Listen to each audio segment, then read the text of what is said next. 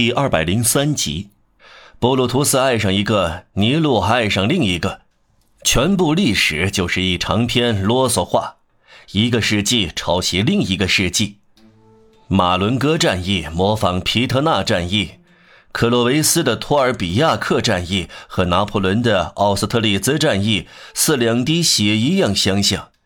我不看重胜利，没有什么比战胜更愚蠢了。真正的光荣是说服。要尽力证明点什么？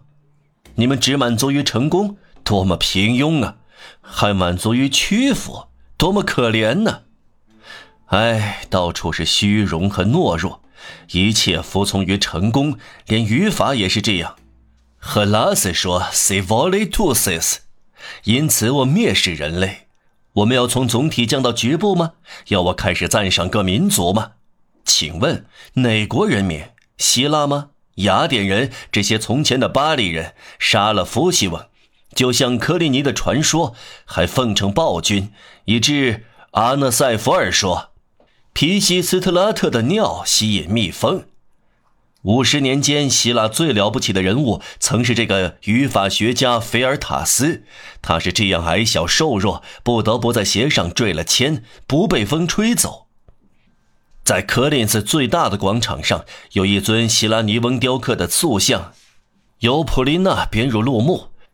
这一座塑像雕的是埃皮斯塔特。埃皮斯塔特干过什么？他发明了一种绊马索，这就概括了希腊和光荣。再谈谈别的民族，我赞赏英国吗？我赞赏法国吗？法国？为什么？由于巴黎。我刚才对你们说过我对雅典的见解。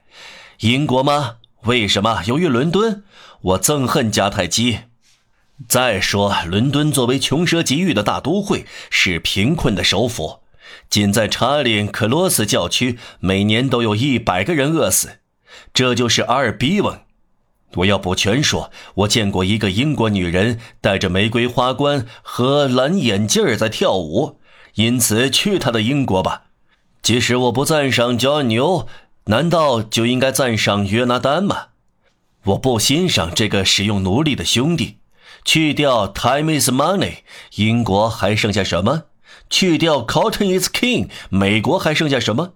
巴黎是淋巴液，意大利是胆汁。我们对俄罗斯迷醉吗？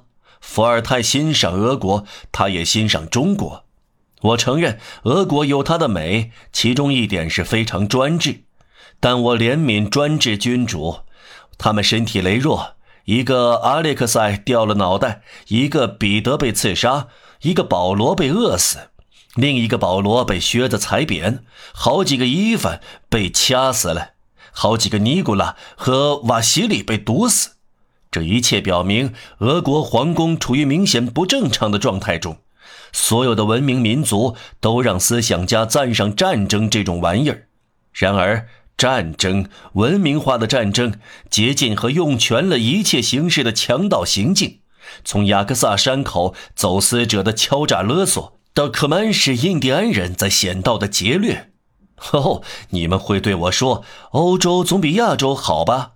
我承认亚洲很滑稽，但是你们这些西方人，你们的时装和艳服混杂了各种污秽和威严。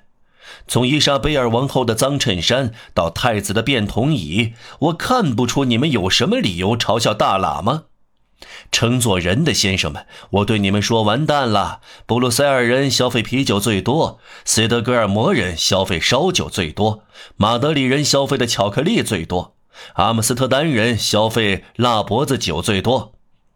嗯，伦敦人消费葡萄酒最多，君士坦丁堡人消费咖啡最多，巴黎人消费苦艾酒最多。这就是所有有用的概念。总的来说，巴黎占先。在巴黎，连卖破烂的都奢侈享乐。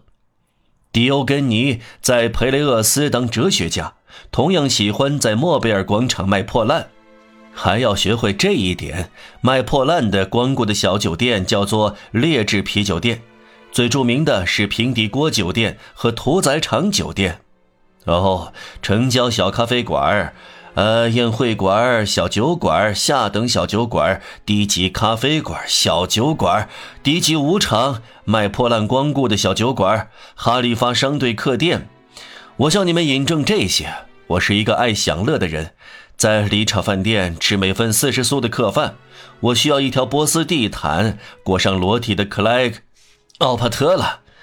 克莱奥帕特拉在哪儿？啊，这是你，路易总，你好。